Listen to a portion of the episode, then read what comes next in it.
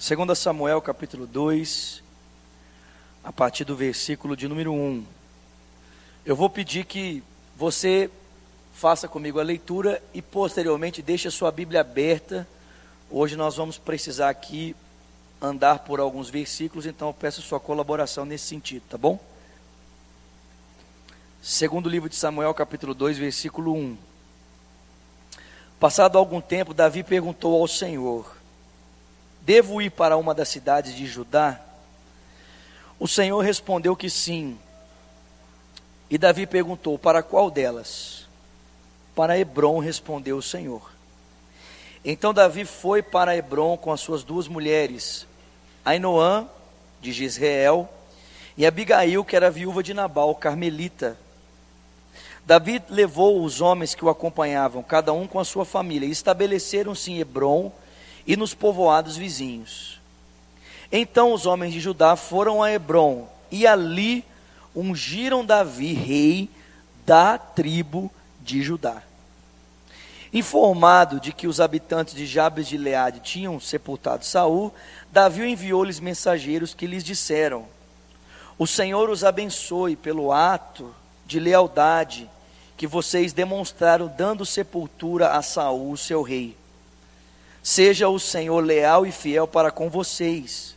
Também eu firmarei a minha amizade com vocês por terem feito essa boa ação. Mas agora sejam fortes e corajosos, pois Saul, o seu senhor, está morto e já fui ungido rei pela tribo de Judá. Enquanto isso, Abner, filho de Ner, comandante do exército de Saul, levou Isbosete, filho de Saul, a Manaim, aonde o proclamou rei sobre Gileade, Assuri, Jezreel, Efraim, Benjamim e sobre todo Israel. Esbocete, filho de Saul, tinha 40 anos de idade quando começou a reinar em Israel e reinou durante dois anos. Entretanto, a tribo de Judá seguia Davi, que o governou em Hebron por sete anos e seis meses. Amém? Vamos orar? Senhor, essa é a tua palavra. Obrigado a Deus por esse tempo de comunhão contigo por meio dos louvores. Obrigado, Senhor, porque nós podemos usar a música para expressar sentimentos, pensamentos, ó Deus, que cernem, ó Deus, o teu caráter, que diz respeito a ti para engrandecer-te, para adorar-te, Senhor. E é impossível, ó Deus, falar de Ti, é impossível, ao contemplá-lo, não termos a nossa vida transformada pelo Senhor, Pai. À medida em que nós o adoramos, nos voltamos para Ti, a Tua palavra mesmo diz, no livro dos Salmos, tornam-se semelhantes àqueles que o adoram. Aqueles que adoram imagens se tornam semelhantes às imagens mas porque adoramos o Senhor, nós nos tornamos semelhantes a Ti. Somos transformados de glória em glória na estatura da perfeição do Teu caráter. Mas continua, Senhor, a ministrar-nos, continua a falar-nos agora através da Sua palavra. Senhor, que os nossos ouvidos, olhos e coração estejam atentos para ouvir a Tua voz. Ajuda-me também, Senhor, a proclamar, a expor a Tua palavra ao coração dos meus irmãos nessa noite. Que por ela sejamos edificados, consolados e exortados. Nós oramos agradecidos em o nome de Jesus e quem crê diga amém. Nós temos feito aqui uma exposição, falado um pouco sobre a história, sobre a vida de Davi, e alguns fatos são importantes, uma vez que nós estamos relembrar alguns fatos são importantes, uma vez que nós estamos falando sobre agora em definitivo a ascensão de Davi ao trono da nação de Israel, em primeira instância em Hebron e posteriormente o reino unificado, após então ele destruir a família de Saul, os jebuseus e os filisteus. Mas Davi, ele recebe a promessa de se tornar rei de Israel quando ele tinha 17 anos de idade. Então, com 17 anos, Samuel visita a casa de Jessé, o seu pai, e ali Davi é ungido como rei sobre a nação de Israel. Bom, nesse momento, Saul, o rei da nação, vivia um colapso na sua vida, um colapso na sua vida pessoal e um colapso na sua vida pública. A sua vida pública estava em colapso por causa da sua desobediência. E a sua vida pessoal também estava em colapso por causa da sua desobediência ao Senhor. E uma vez que a sua vida pública e pessoal estavam em colapso, o texto bíblico diz que Saul então caminhou para uma falência emocional. E essa falência emocional envolvia também uma falência espiritual. Afinal de contas, um espírito maligno enviado da parte do Senhor o atormentava constantemente. E a fim de que essa depressão, que tinha uma vertente emocional, em função da sua falência pessoal e pública, e em função de uma vertente espiritual por causa da opressão de um espírito maligno, o texto bíblico diz então que os dotes musicais de Davi são solicitados a fim de que alguma forma esse colapso na vida de Saul seja amenizado através dessa habilidade musical de Davi. Então Davi começa servindo Saul no seu ambiente privado através da sua habilidade musical, mas posteriormente Davi também começa a prestar serviço a Saul no ambiente público quando os filisteus desafiam os israelitas através de Golias e não há ninguém competente ou pelo menos corajoso o suficiente para assim o fazer, quem se coloca à disposição é Davi, ele vence o filisteu. E após esse momento, então, Davi começa a prestar mais regularmente serviço a Saul, não apenas na sua esfera privada, mas também na sua esfera pública, sendo responsável agora pela frente do seu exército. Mas isso desperta inveja em Saul. Afinal de contas, rapidamente a popularidade de Davi se torna notória, as pessoas falam ao seu respeito, e aquilo que antes era um colapso na vida de Saul, que era amenizado por Davi, se tornou agravado por Davi. Né? Tem coisas na. Tem co... Você já viu aquela propaganda? Tem coisas que só a Filco faz por você. Você lembra dessa propaganda? Tipo assim, tem coisas na vida de Saul que só Davi fazia por ele. Literalmente. Davi era o responsável por trazer paz a ele, mas posteriormente Davi se tornou o motivo da sua perturbação. As mulheres cantavam: Saul matou milhares, Davi dezenas de milhares. Então Davi antes era o seu alívio. Davi tocava a harpa e Saul se sentia aliviado. Mas após o engrandecimento de Davi, Davi tocava a harpa e Saul se sentia mais oprimido. Engraçado, né? Tipo assim, essas coisas podem acontecer na nossa vida, né? As, outras coisas que antes nos traziam leveza começam a nos trazer perturbação. E por essa razão, Saul tentou assassinar no seu palácio Davi pelo menos duas vezes. Não tendo êxito, Davi foge e Saul então vai assass tentar assassiná-lo por três vezes fora da esfera do palácio.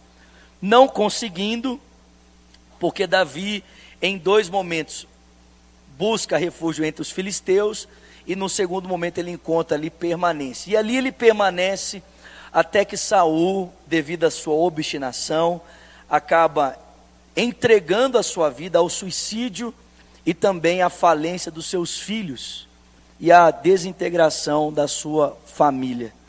Bom, a Bíblia vai dizer para mim e para você que Saul ainda estava agonizando por lançar-se sobre a sua espada, quando um amalequita passou e percebeu que Saul ainda não havia morrido. Saul então o chama e diz para ele: Olha, eu lancei sobre a minha espada tentando aqui dar cabo da minha vida, mas eu não tive êxito. Então toma minha espada e livra-me dessa agonia. E o texto diz que o amalequita então aproximou-se de Saul e resolveu atender a sua sugestão.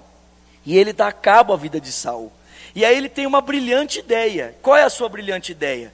Tomar a sua coroa e o seu bracelete e levar para Davi, comunicando não apenas a morte de Saul, mas que o caminho agora estava aberto tanto para que Davi pudesse voltar para Jerusalém, como para que ele pudesse assumir o reinado da nação. E aí o Amalequita, no capítulo 1 de 2 Samuel, chega para Davi e diz: Davi tem uma boa notícia para você. Pensava ele que essa seria uma boa notícia para Davi. E ele diz: Olha, Saul e os seus filhos estão mortos. Aí Davi pergunta para ele: Como é que você sabe disso?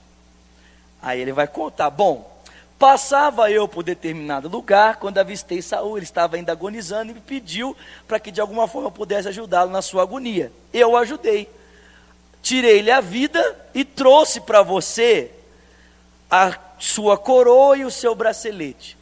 O texto diz, gente, que Davi olhou para aquele homem e disse: Você é insano? O que você tem na sua cabeça? De onde você tirou que seria vantajoso para você contar-me que você tirou a vida do rei de Israel? Você não tem você não tem nenhum senso de justiça, não. Você não entende que você atentou contra a vida do ungido do Senhor. E o texto bíblico diz que Davi chama os seus homens e diz: mata esse homem. E o Amalequita que pensou que essa notícia, a notícia do, da morte de Saul, seria uma vantagem, ele acaba sendo morto porque matou Saul e por causa da notícia. E o texto diz que Davi, então, ele conta, ou ele canta um lamento a respeito da morte de Saul e do seu filho Jonatas, que era o seu melhor amigo. Agora preste atenção. Então a nação está desapossada do seu rei, Saul acabou de morrer. Davi tem a promessa de assumir o reino. Davi tem a promessa de assumir a liderança da nação de Israel. O que é que ele faz nesse momento? O texto que nós acabamos de ler diz que Davi, ele consulta ao Senhor. Davi ainda estava morando na terra dos filisteus, em Ziclag. E lá ele consulta ao Senhor, ele pergunta: Deus, devo voltar agora para Israel? Devo voltar agora para minha cidade? Qual é a resposta de Deus para ele? Deve. Mas ele pergunta, ou ele faz ainda uma segunda pergunta. Ele pergunta ao Senhor: e para qual cidade eu devo me designar? O que é que Deus responde para ele? Para Hebron. Bom, se Davi quisesse assumir a liderança da nação na sua totalidade, para onde ele deveria ter caminhado? Para onde, irmãos? Para Jerusalém.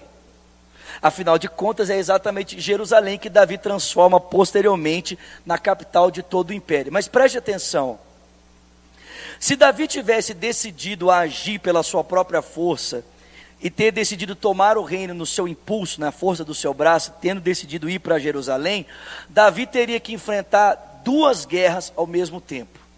A primeira guerra que Davi teria que enfrentar é a guerra contra a família de Saul. Porque o texto diz que enquanto Davi assumia a liderança em Hebron, Abner, que era aliado de Saul, transformou Esbozete no seu filho, filho de Saul, no líder da parte norte do reino de Israel. Então, em primeiro lugar, Davi teria que comprar uma briga contra a família de Saul. Em segundo lugar, Davi teria que comprar uma briga contra os jebuseus. Então, para que ele assumisse a liderança da nação a partir de Jerusalém, na sua força, na sua autonomia, sem levar em consideração a direção de Deus, ele teria que se envolver em duas guerras ao mesmo tempo. É possível que ele vencesse as duas guerras, mas certamente ele se desgastaria e desgastaria o seu exército todo na tentativa de conquista dessas terras. Mas não é interessante? Ao invés de Davi decidir assumir a liderança da nação pela autonomia da sua razão, decidindo pela obviedade ou pela, pela lógica do que deveria possibilitar a liderança completa, o que é que Davi faz, irmãos? O texto diz que ele consulta o Senhor. Agora preste atenção, gente. Davi não consulta a Deus a res, a, apenas a respeito do que ele deve fazer. Davi não apenas pergunta para Deus: Deus, devo voltar? Ele não apenas faz essa pergunta, mas ele pergunta para Deus também como ele deve fazer. Porque eu acho que mais importante do que saber o que Deus quer da gente, é saber como Deus quer que essa direção seja feita. Porque a maior parte de nós está muito preocupada em saber o que Deus quer. Mas nem sempre nós estamos tão preocupados assim em saber como Deus espera que isso seja feito. Davi já sabia exatamente o que Deus queria dele, sim ou não? Ele sabia que Deus esperava que ele assumisse o reino da nação. Mas ele se preocupou em saber, Deus, o Senhor quer que eu volte agora? Sim, Davi, eu quero que você volte. Mas para onde o Senhor quer que eu volte? Aonde o Senhor espera que eu vá para assumir o governo da nação? E o texto diz que Deus falou para ele: vai para Hebron. E Davi decidiu obedecer a Deus, designando-se para Hebron. Então presta atenção. Não apenas é suficiente saber o que Deus quer, é necessário saber como Deus quer. Porque às vezes a gente pergunta assim, Deus, mas o Senhor deu a direção e por que, que não deu certo? E eu vou te responder por que, que não dá certo. Porque as coisas necessariamente, elas, as coisas de Deus não necessariamente são obtidas só quando a gente sabe a direção que Deus tem para nós, mas quando a gente sabe o meio pelo qual Deus quer que a gente faça as coisas que Deus quer que a gente faça. Não é necessário apenas saber para onde se tem que ir, mas como a maneira como Deus espera que a sua vontade ela seja executada, executada. Agora o texto bíblico diz para mim e para você, esse texto que nós acabamos de ler, que após então se dirigir para Hebron e assumir o reino ou assumir o controle da tribo de Judá a partir de Hebron, Abner, que era aliado de Saul, tomou a parte norte e em cidades importantes dessa, dessa parte, ele então estabeleceu Esbocete como rei sobre esses lugares. O texto diz que Esbocete reinou nessa parte por dois anos. Então, por quanto tempo Esbocete teve na liderança dessa parte? Dois anos. Mas levou quantos anos para Davi assumir a totalidade do controle da nação? Sete anos e meio. Então preste atenção. Isso mostra para mim e para você que uma parte do tempo da liderança do Reino do Norte esteve nas mãos de quem? De Esbocete. E esses outros cinco anos e meio esteve nas mãos de quem? De quem? De Abner, que estava aliado a Saul. Por que, que é importante saber isso aqui, gente? É importante saber isso aqui, vem comigo, por favor, para o capítulo de número 3, o versículo de número 6.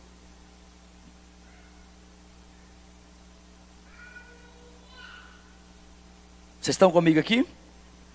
Capítulo 3, versículo 6. Por que, que é importante saber isso? Escuta.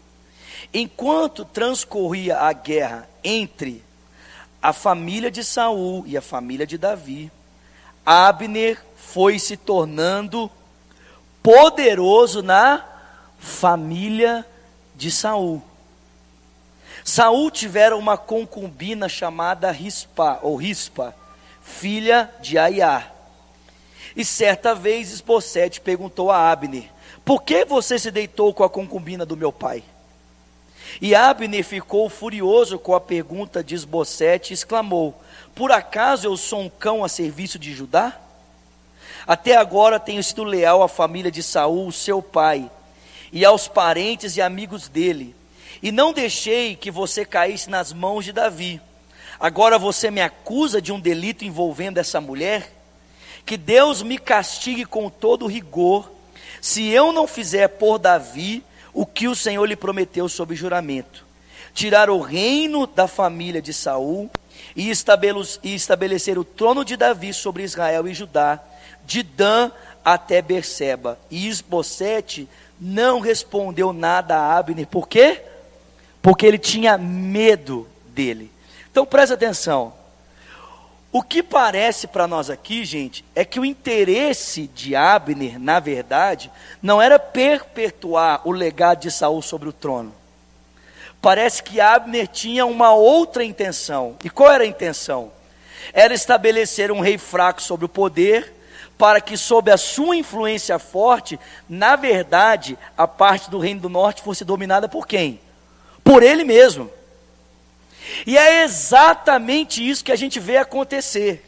Por quê? Porque o texto bíblico diz que o Abner se deitou com uma das concubinas de quem? De Saul. Presta atenção, gente. Quando alguém nessa época se deitava com uma das concubinas de um rei, o que é que ele estava querendo dizer com essa atitude? Vamos lembrar, quando Absalão colocou o seu pai Davi para correr e se deitou com todas as suas mulheres à frente de toda a nação, o que, que ele estava querendo dizer? Ele estava querendo dizer o seguinte: quem manda aqui agora sou eu. Quem tem poder aqui agora sou eu. Quando Abner se deita com uma concubina de Saul, o que ele está querendo dizer é que o poder da nação agora vai ser conferido a quem? A ele.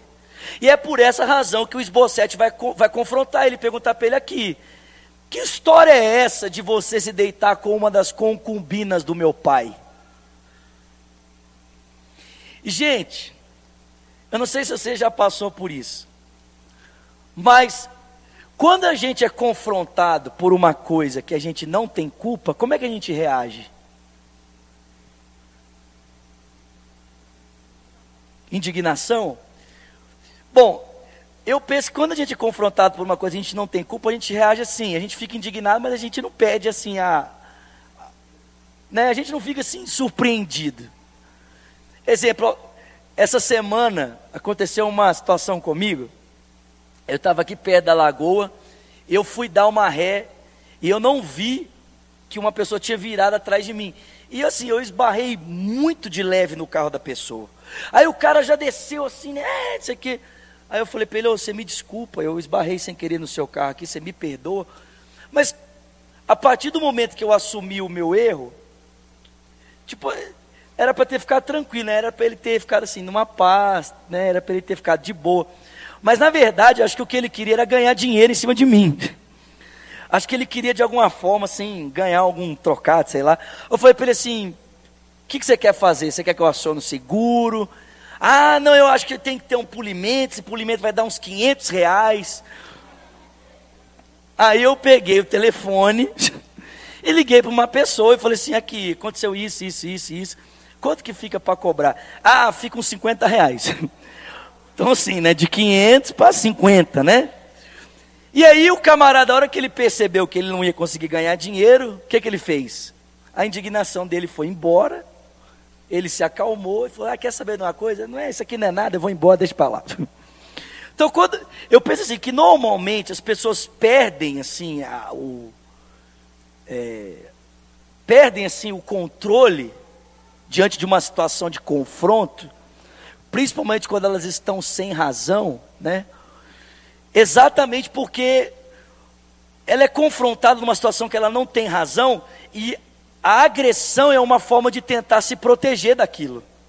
A pessoa, ela tipo assim, ela ela vai na direção do outro, ela, ela agride o outro na fala, numa tentativa de de alguma forma repelir o outro por acusação que está sendo feita a ela, que de alguma forma ela está comprometida, ou que ela não tem como se defender daquilo. Deu para entender? Sim? Eu filosofei bastante aqui, né? Mas, trocando por palavras simples, você confronta uma pessoa que está errada, se a pessoa ficar apavoada demais, é porque ela tem culpa no cartório. Porque normalmente quando a pessoa não tem culpa, o que, que ela faz? Não está nem aí. Ela fala assim, oh, você está errado. Tipo. Eu lembro uma outra situação que aconteceu aqui na igreja também, é, de uma pessoa que disse que eu tinha falado mal de um pastor. A pessoa falou assim: ah, não, porque fulano de tal disse que você falou mal de mim. Eu falei: não, simples, vamos sentar eu, você e o fulano, vamos botar essa história limpa. Aí na hora que eu falei isso, o pastor falou assim: não, não é para tanto. Eu falei: cara, como assim não é para tanto? Falei, não, a pessoa não falou? Então vamos tirar isso a limpo, acabou, a gente resolve isso. Mas penso eu que a indignação de Abner é exatamente porque ele tinha culpa no cartório. Ele fica indignado. E a indignação dele faz com que ele ameace Esbocete. Ele diz assim para ele: Olha, eu fui leal com você até agora, te ajudando a assumir o reino, e você vem me acusar de uma coisa que eu não tenho culpa? Então presta atenção: a partir de agora, eu deixo de trabalhar para você e vou trabalhar para quem? Para Davi. Eu vou me aliar a Davi e eu vou ajudar Davi a unificar todo o seu reino. Então presta atenção, gente. Por que, que ele jurou prestar lealdade a Davi agora, ao invés de tentar continuar aliado a Esbocete? Penso eu que Abner percebeu que de alguma forma o seu projeto estava em risco. Então ele precisava o quê? Alinhar-se a um novo rei, aliar-se a Davi, para que de alguma forma, pelo menos, ele tivesse um cargo de confiança junto de Davi. E é exatamente isso que acontece. Depois, se a gente continuar lendo aqui, você vai perceber. Abner se volta contra Esbocete, ele jura lealdade a Davi e por causa disso, Davi entrega para ele um cargo de confiança, de confiança. Agora presta atenção, gente. Em toda essa situação que está acontecendo, né? Abner colocar Esbocete no poder, posteriormente ser confrontado, jurar lealdade a Davi e ele se colocar à disposição de Davi para unificar o reino. Em tudo isso, qual é a ação de Davi? O que é que o Davi faz? Se você perceber, o Davi não faz nada. Davi fica em Hebron e ele não faz nada.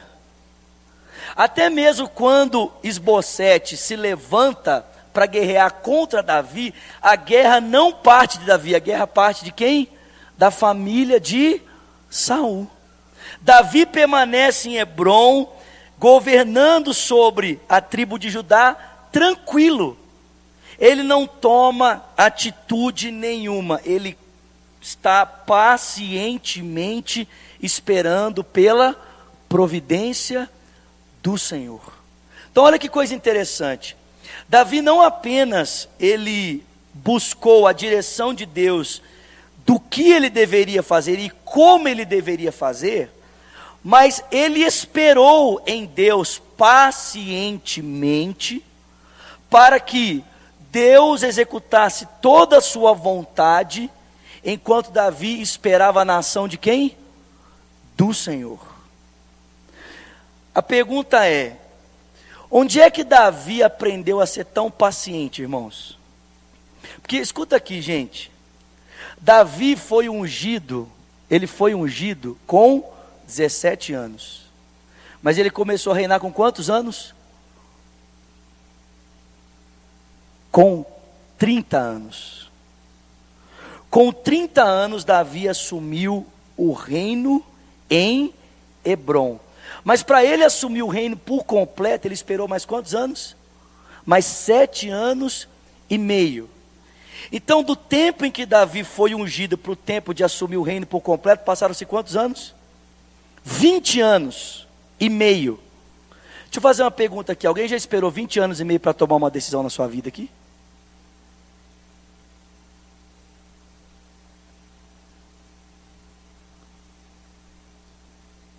Alguém já esperou 20 anos e meio aqui para tomar uma decisão? Presta atenção, não estou perguntando se você já esperou 20 dias. Não estou perguntando se você já esperou dois meses, dois anos. Você já esperou 20 anos para tomar uma decisão? Davi esperou 20 anos, gente, para que o reino fosse entregue completamente unificado nas mãos dele. Davi teve que aprender a esperar no Senhor, querido. Ele poderia ter se dirigido para Israel e ter com as forças do seu braço tentado vivenciar a realidade da promessa de Deus, sim ou não? Mas ele decidiu esperar. Esperar pelas ações de Deus, esperar pela realização do projeto de Deus. E isso levou mais sete anos e meio de Hebron até o reino unificado e levou 13 anos até assumiu o reino em Hebron. 20 anos e meio. A minha pergunta é: onde é que Davi aprendeu a ser tão paciente? De que forma Davi aprendeu a ser tão paciente a esperar pelas ações de Deus na história, para que essas ações conduzissem ele para o lugar onde Deus havia o ungido para que ele pudesse estar? Como é que Davi aprendeu paciência, irmãos? Quer saber? Vou dizer para você. Davi aprendeu a ser paciente por meio de tudo aquilo que ele sofreu. Porque não existe um instrumento nas mãos de Deus mais habilidoso para ensinar um crente o princípio da paciência do que o sofrimento. Você quer ver isso? Abre aí comigo a sua Bíblia, por favor, em Romanos. Ai. Romanos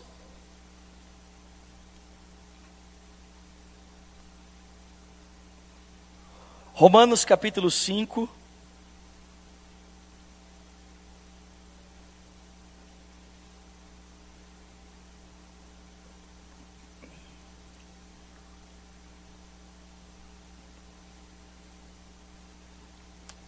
Romanos 5 versículo de número 1.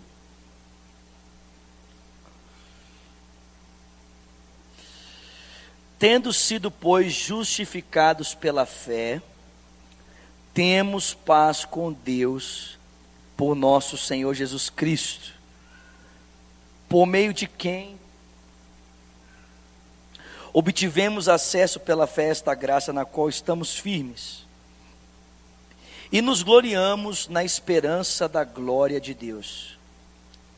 E não só isso, mas também nos gloriamos nas tribulações. Porque sabemos que a tribulação produz a. O que está na sua Bíblia aí? Perseverança. A palavra perseverança aí pode ser traduzida também como paciência. A tribulação aperfeiçoa em nós o que, irmãos? A paciência ou a perseverança. Diga comigo, tribulação. Então, olha só, querido. Enquanto Davi esperava para vivenciar a realidade do projeto de Deus para a vida dele, ele sofreu por, isso, sim ou não? Sim ou não, querido? Ele passou tribulações por isso, sim ou não?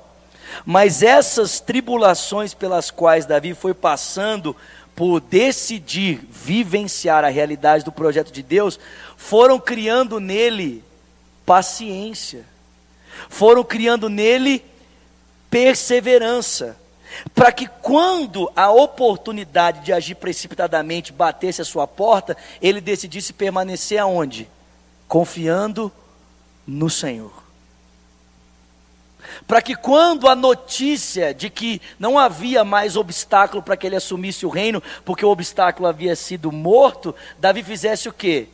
Ele consultasse o Senhor.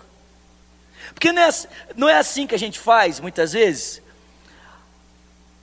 A gente ora a Deus e pede a direção de Deus. Mas aí na primeira oportunidade que a gente percebe que o obstáculo não está na nossa frente, a gente pode fazer do nosso jeito, o que, que a gente faz?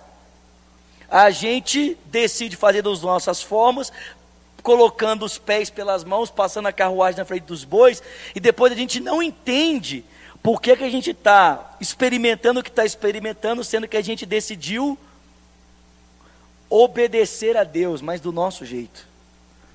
Quando a notícia chegou para Davi, olha, não há mais obstáculo, Davi decidiu esperar no Senhor. Ele decidiu ser paciente. E sabe o que é pior? O pior é pensar que na sua paciência em obedecer a Deus, a outra metade do reino foi entregue a uma outra pessoa. Então quer dizer, talvez se ele tivesse agido na força do seu braço, ele nem teria que talvez de repente enfrentar esse outro problema, mas porque ele decidiu Obedecer a Deus, aparentemente parecia que, por obedecer a Deus, a proposta de tornar-se o rei da nação de Israel estava cada vez mais distante dele. Mas ainda assim ele decidiu ser paciente. A tribulação produz em nós perseverança. O verso 4 diz: A perseverança, a perseverança produz em mim e você um caráter aprovado. E o caráter aprovado provoca o que, irmãos? Esperança. Quer ver um outro texto? Abre aí comigo em Tiago. Tiago capítulo 1.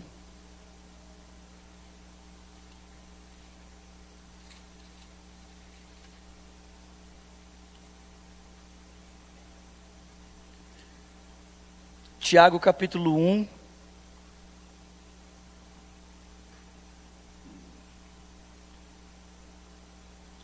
Versículo de número 2.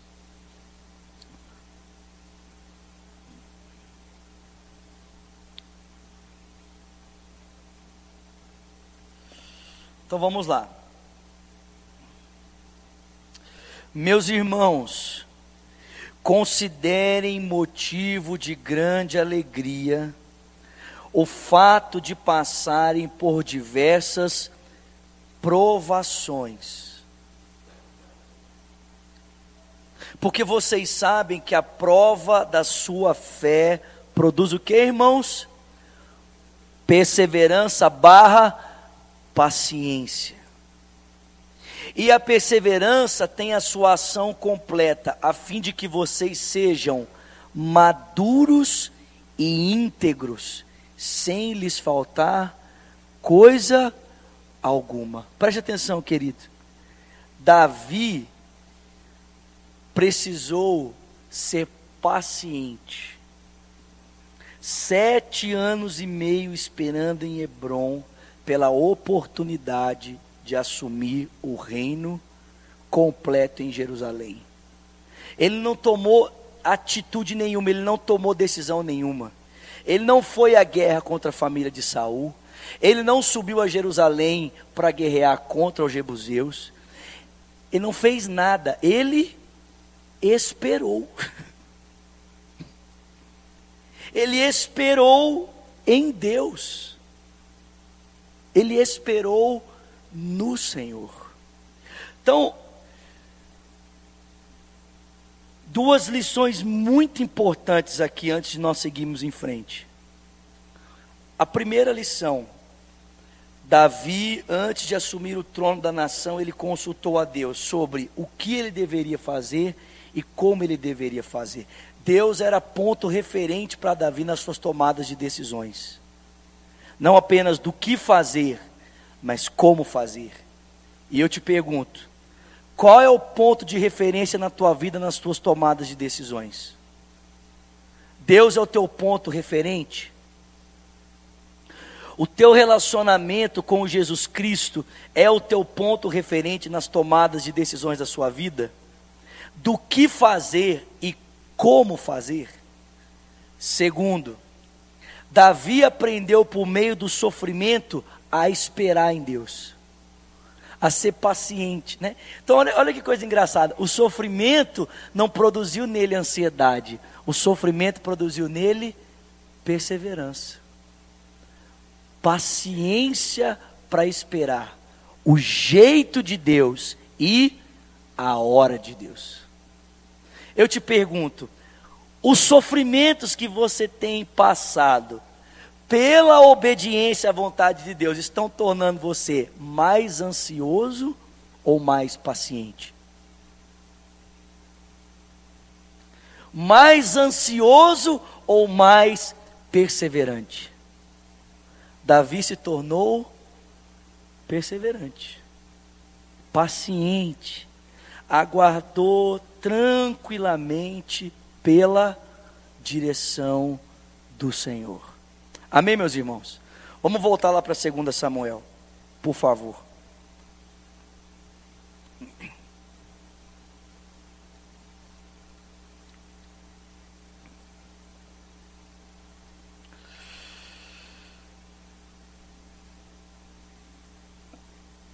Quero destacar com vocês aqui alguns pontos importantes para o próximo assunto que eu quero tratar com você aqui essa noite.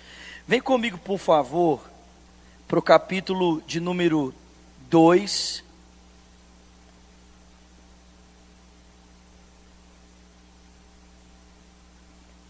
Capítulo de número 2. Versículo de número 17. Olha o que o texto diz. Houve uma violenta batalha naquele dia. Abner e os soldados de Israel foram derrotados pelos soldados de Davi. Estavam lá Joabe, Abissai e Azael, os três filhos de Jeruia. E Azael que corria como uma gazela em terreno plano. Irmãos, vamos entender gazela aqui no sentido bom, amém? Amém, irmãos? Não é gazela no sentido de hoje, amém? É rápido, ágil, amém, irmãos? É porque hoje falar que o cara corre nem uma gazela, já vai. Ah! Né? Coisa meio esquisita, né? Mas é porque ele é rápido, era ágil, amém, irmãos? Perseguiu Abner, sem se desviar nem para a direita, nem para a esquerda. Abner olhou para trás e perguntou: É você, Azael? Sou eu, respondeu ele. Disse-lhe Abner: É melhor você se desviar para a direita ou para a esquerda, capturar um dos soldados e ficar com as armas dele. Mas Azael não quis parar de persegui-lo. E então Abner advertiu Azael mais uma vez: Pare de me perseguir. Não quero matá-lo. Como eu poderia olhar seu irmão Joabe nos olhos novamente? Como, porém, Azael não desistiu de persegui-lo, Abner cravou no estômago dele a ponta de uma lança que saiu por suas costas. Ele caiu, morrendo ali mesmo.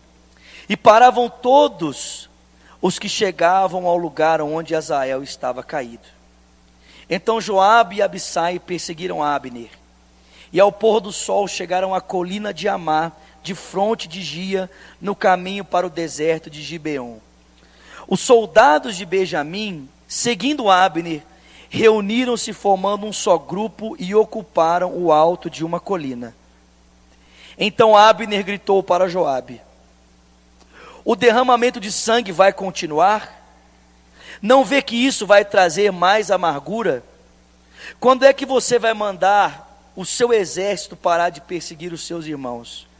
E respondeu Joabe: Juro pelo nome de Deus que se você não tivesse falado, o meu exército perseguiria os seus irmãos até amanhã.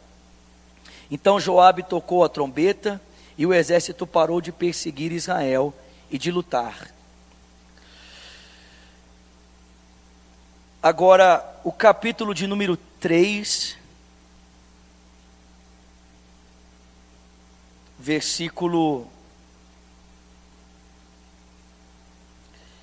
de número 36.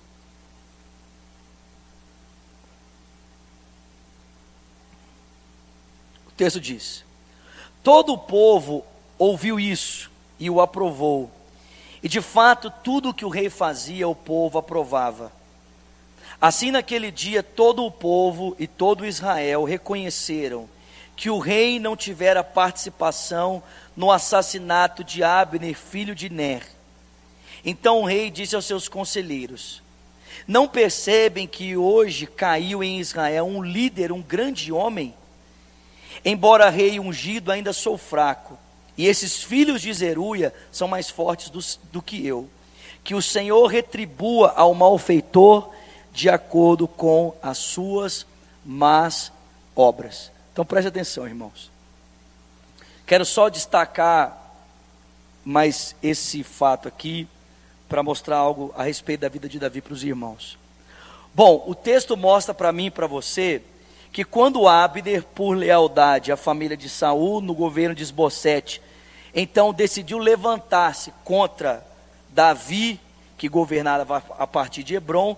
Então, uma guerra civil se instaurou entre eles. A princípio, doze homens foram escolhidos da parte de Abner e doze homens foram escolhidos da parte de Davi para lutar. Só que o texto bíblico diz para mim e para você que esses doze homens em combate se mataram e nenhum deles ficou de pé. Os doze morreram juntos, os 24 morreram juntos. E o texto diz que a partir desse momento, então, de fato, os exércitos foram em confronto e houve vitória da parte do exército de Davi sobre o exército de Abner. E Abner começou então a ser perseguido. Azael o perseguiu para tentar dar cabo de sua vida, mas ele acabou sendo morto. Azael era irmão de Joabe, que era um dos homens da confiança de Davi. Presta atenção, gente. Quando Abner rompe a sua aliança com Esbocete e procura Davi, se aliando a Davi para que o reino fosse unificado, na sua saída do palácio de Davi em Hebron, Abner se encontra com quem? com Joabe. Joabe olha para Abner ali no palácio e ele pergunta para Davi: o que que esse cara está fazendo aqui? Esse cara não era aliado de Esbocete, filho de Saul. O que que ele está fazendo aqui? Davi diz: não, ele veio aqui para estabelecer uma relação política entre nós. Joabe, gente, estava entalado com Abner por causa da morte do seu irmão. O que que ele faz? ele assassina Abner dentro do palácio de Davi, de forma cruel, porque Abner não teve nem oportunidade de se defender, ele crava uma espada, ele chama Abner e fala assim, vem aqui, vamos conversar, e quando Abner chega, Joabe crava uma espada no, seu estômago, e ele cai morto. Quando Davi descobre isso, o texto diz que Davi, ele, ele é, conclama a nação para um luto nacional, para que todas as pessoas soubessem que de alguma forma ele não tinha participação no assassinato de Abner. Senão as pessoas iam dizer o seguinte: bom, o Davi mandou Abner vir, estabeleceu uma relação de paz com ele para tirar o esbocete do poder, e depois de estabelecer a relação de paz, o que Davi fez? Mandou matar o Abner. Então o caráter de Davi estaria o quê? Comprometido pessoal ia chamar Davi de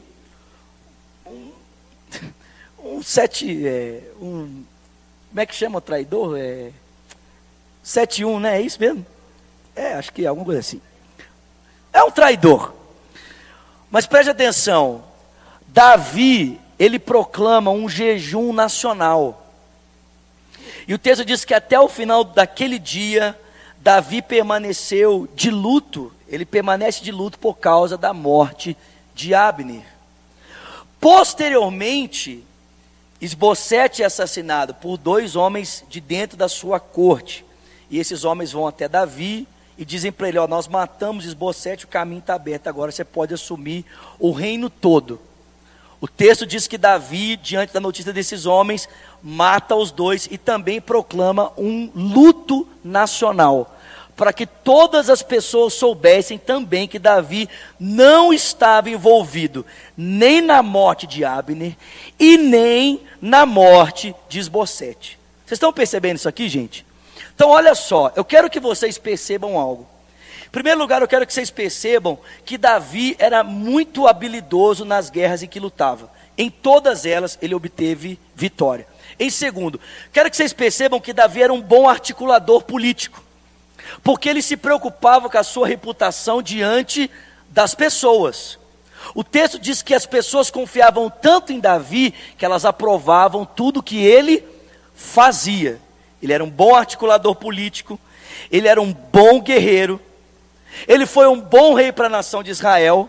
Em muitas virtudes, Davi se destacava na liderança do povo, inclusive na busca constante de conselhos a Deus a respeito de como ele deveria conduzir o curso da nação. Quando Davi subiu para Jerusalém para enfrentar os jebuseus, ele pediu orientação de Deus. Quando os filisteus vieram atacá-lo, ele pediu a orientação de Deus por duas vezes para que ele pudesse, ele pudesse obter vitória. Vocês estão entendendo isso aqui? Ótimo. Mas eu quero que vocês percebam algo muito importante na vida de Davi aqui. Capítulo 3, versículo de número 2. Gente, eu estou falando tudo isso aqui para que você perceba o que eu vou te falar agora. Esses foram os filhos de Davi nascidos em Hebron. Seu filho mais velho era Aminon, filho de Ainoã de Jezreel. O segundo filho, Quileabe de Abigail, viúva de Nabal do Carmelo. O terceiro filho, de Maaca, filho de Talmai, rei de Jesus. O quarto filho, Adonias de Agite.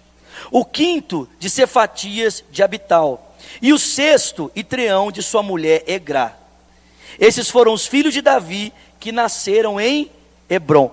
Gente, eu não sei se vocês conseguem perceber, mas Davi, no que diz respeito à sua vida pública, ele se preocupava muito com a sua reputação, ele se preocupava muito com as relações, ele se preocupava em consultar o Senhor de como dirigir o curso da nação, mas na sua vida privada, o que, que ele fazia? Ele seguia os caminhos do seu próprio coração, da sua carnalidade. Eu não sei se vocês viram aqui, mas Davi teve quantas mulheres? Quantas? Seis mulheres.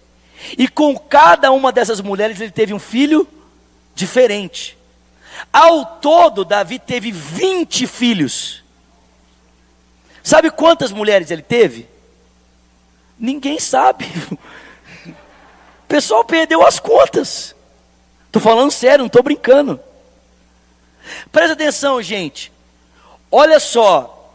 Quando se tratava de conduzir a nação, Davi se preocupava com a sua reputação, ele queria deixar muito claro para as pessoas que a sua reputação não estava manchada, que ele não tinha nada a ver com o assassinato das pessoas. Ele queria que todo mundo soubesse que ele era leal a Saul. Ele matou os assassinos de Saul, matou os assassinos de Esbocete. Ele queria que todo mundo soubesse que ele tinha fidelidade com a família de Saul. Ele queria que todo mundo o percebesse como um bom articulador político, como um bom guerreiro, como um bom líder para a nação de Israel. Mas o mesmo tanto que Davi era competente para conduzir a sua vida pública, ele era incompetente para conduzir a sua vida privada.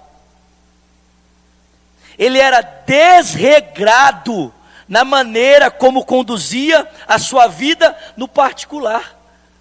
O cara não conseguia se segurar. O cara via mulher. Gente, a gente não é para rir, não, é para chorar. Mas é verdade, Davi não conseguia se segurar. Ele via uma mulher e casava com ela. Via outra mulher, casava com ela. Via outra mulher, casava com ela. Via outra mulher, casava com ela. Presta atenção, gente. Quando Davi, escuta aqui, quando Davi foi assumir o reino em Jerusalém, sabe qual foi a primeira coisa que Davi pediu? Ele pediu uma mulher. Não estou brincando, estou falando sério.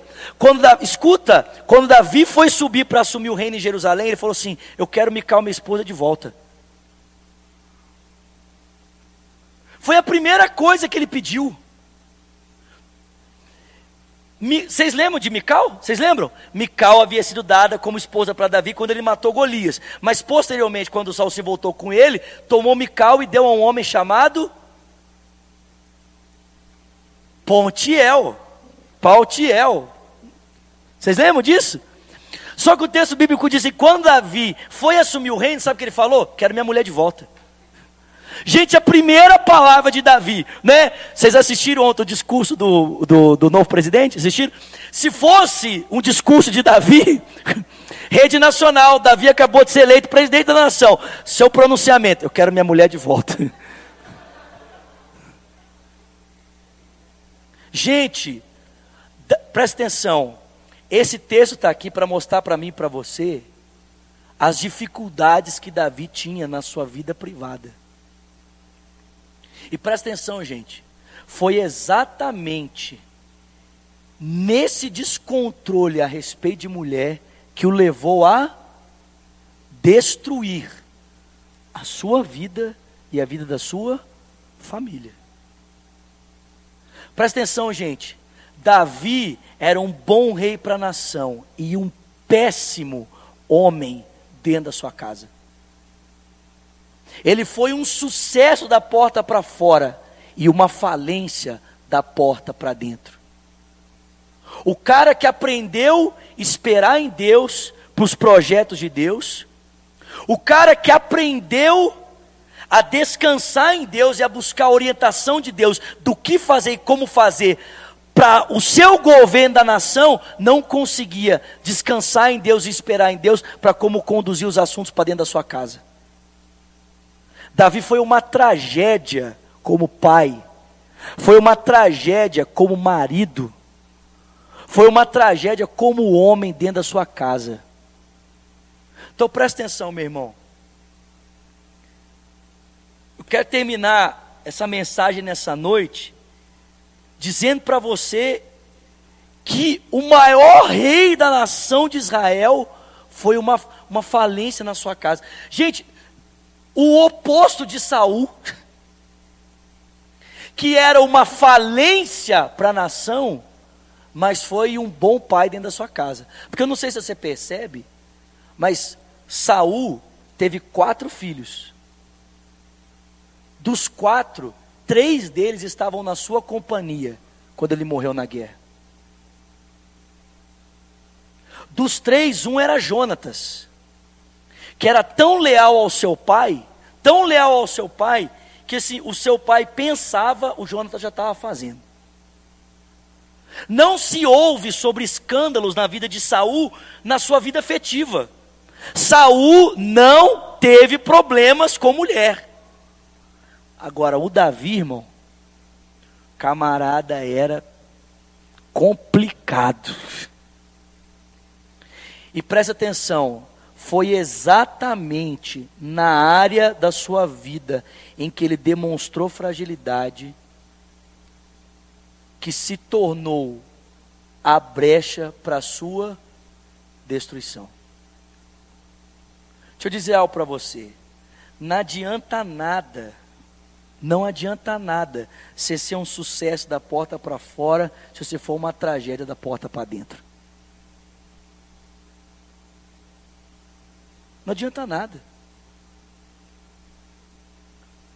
O que, que adianta você ser um articulador político brilhante, um guerreiro extraordinário? O que, que adianta você estar preocupado tanto com a sua reputação diante do povo e não se preocupa com a sua reputação dentro da sua casa? Davi não se preocupava com o que os seus filhos pensavam sobre ele. Gente, eu não tenho como, assim, adiantar muito, senão vai perder a graça lá na frente, mas. Davi estava tão preocupado, tão preocupado com a reputação dele diante do seu povo, que quando ele foi cometer adultério com Betseba e as tragédias começaram a acontecer dentro da sua casa, ele não se preocupou de perguntar o que é que os seus filhos pensavam sobre aquilo. Aliás, ele não se preocupou nem de corrigir o erro dos seus filhos. Porque ele se tornou tão ocupado com os negócios lado de fora que ele não tinha mais tempo para cuidar dentro da sua própria casa. Essa é a tragédia do nosso tempo. Sabe qual é a tragédia do nosso tempo? É que a gente pensa que os valores de um homem são medidos pelas realizações que ele faz, mas os valores de um homem não são medidos pelas suas realizações. Os valores de um homem são medidos pelas realidades que ele traz atrás de si, sua família. É assim que se mede os valores de um homem. A gente mede o valor de uma pessoa pela realidade do seu caráter. E desculpe, irmãos, no que diz respeito à sua vida privada, Davi era um homem sem caráter. Ele não teve caráter suficiente para moldar a sua vida e a sua família nos caminhos do Senhor. Então, olha só, gente. Eu poderia dizer que Davi era um dualista, um dicotômico. Né? Um cara que, numa parte da sua vida, seguia todos os valores de Deus, e na outra, os impulsos da sua carne. Deus dizia para ele como ele deveria governar a nação, mas Deus não dizia para Davi como ele deveria cuidar da sua sexualidade.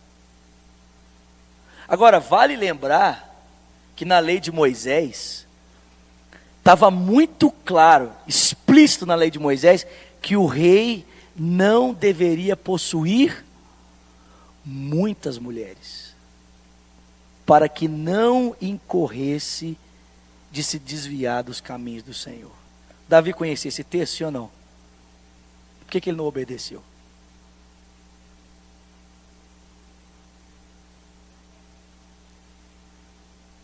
Irmão, deixa eu dizer uma coisa para vocês. Eu não quero ser um sucesso do lado de fora, irmãos. Apenas. Não adianta nada, pessoal, né? Uma benção. Pastor é uma Pastor Vinícius é uma benção. Quem pode dizer se eu sou uma benção ou não, irmão, é quem convive comigo. Você quer saber se eu sou uma benção? Vai perguntar para minha mãe. Vai perguntar para o meu irmão. Vai perguntar para os meninos da minha banda que via. Eu tenho, eu tenho menino na minha banda que já viaja comigo há mais ou menos uns seis anos. Vai perguntar para eles se eu sou uma benção. Eles sabem se eu sou uma benção. Quem convive comigo e conhece a minha vida pode dizer se eu sou uma benção ou não. Quem pode dizer se você é uma benção ou não? É quem convive com você. É quem divide. Né? É por isso que eu fui morar sozinho, que eu tô brincando. tô brincando. Mas é quem convive com você, querido. Eu te pergunto, a sua família pode dizer que você é uma benção? Ou eles vão dizer que você é um cara dicotômico? Que consegue dirigir uma parte da sua vida pelos valores de Deus, mas a outra parte da sua vida você decide pelos impulsos da sua carne. Davi era um cara brilhante no que diz respeito à nação, mas uma falência dentro da sua estrutura familiar. E sabe o que é triste, irmãos? É que nós vamos ver essa, essa desventura toda nos próximos capítulos. Fica de pé no seu lugar.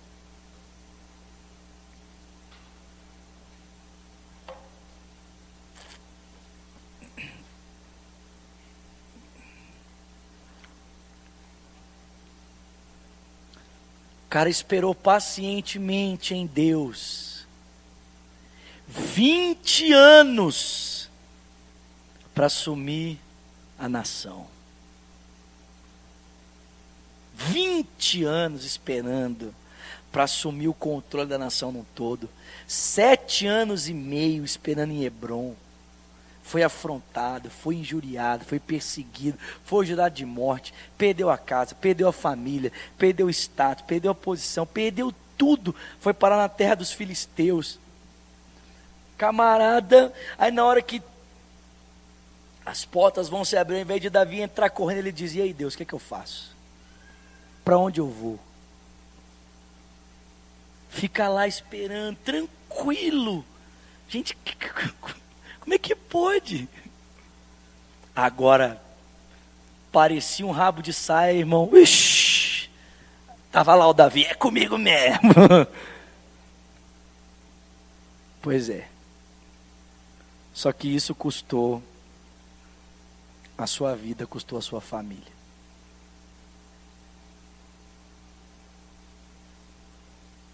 Como é que você tem dirigido a sua vida, meu irmão? Você pode ser considerado esse tipo de pessoa?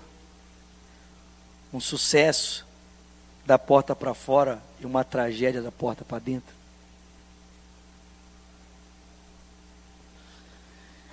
Senhor, tenha misericórdia de nós. Nos ajuda, Senhor. Nós vivemos em uma sociedade de imagem uma sociedade de reputação. Mas reputação é o que as pessoas dizem sobre nós, caráter é o que nós somos. Caráter é o que a gente é quando ninguém está enxergando. Caráter é aquilo que o Senhor pode dizer ao nosso respeito. Ajuda-nos, ó Deus, a não corrermos atrás da reputação, mas a buscarmos uma vida de caráter, Senhor. Estamos mais preocupados com aquilo que o Senhor pensa sobre nós do que com aquilo que as pessoas dizem sobre nós. Que por meio, Senhor, das tribulações que nós passamos, por obediência à vontade do Senhor, o Senhor nos ensine a paciência, a fim de que tenhamos um caráter aprovado em todas as áreas da nossa vida. E que o Senhor também nos ensine a ouvir, a buscar a tua direção, Senhor, em tudo que somos e fazemos. Que o Senhor nos ensine, Deus, a ouvir o que fazer e como fazer a fim de que nenhuma parte dessas decisões sejam comprometidas pela ausência da outra. Que nós não venhamos comprometer as direções do Senhor, ó Deus, por fazermos da nossa forma, e nem venhamos comprometer, ó Deus, a forma do Senhor, colocando sobre ela as nossas direções. Ajuda-nos a obedecermos ao Senhor integralmente, Senhor na totalidade, Senhor. Faça isso, meu Pai. Nós te pedimos assim nessa noite. E que a graça do nosso Senhor Jesus Cristo, o amor de Deus o Pai, a comunhão e o consolo do Espírito seja com o povo de Deus, aqui e espalhado em toda a terra, desde agora e para sempre. Quem crê, diga.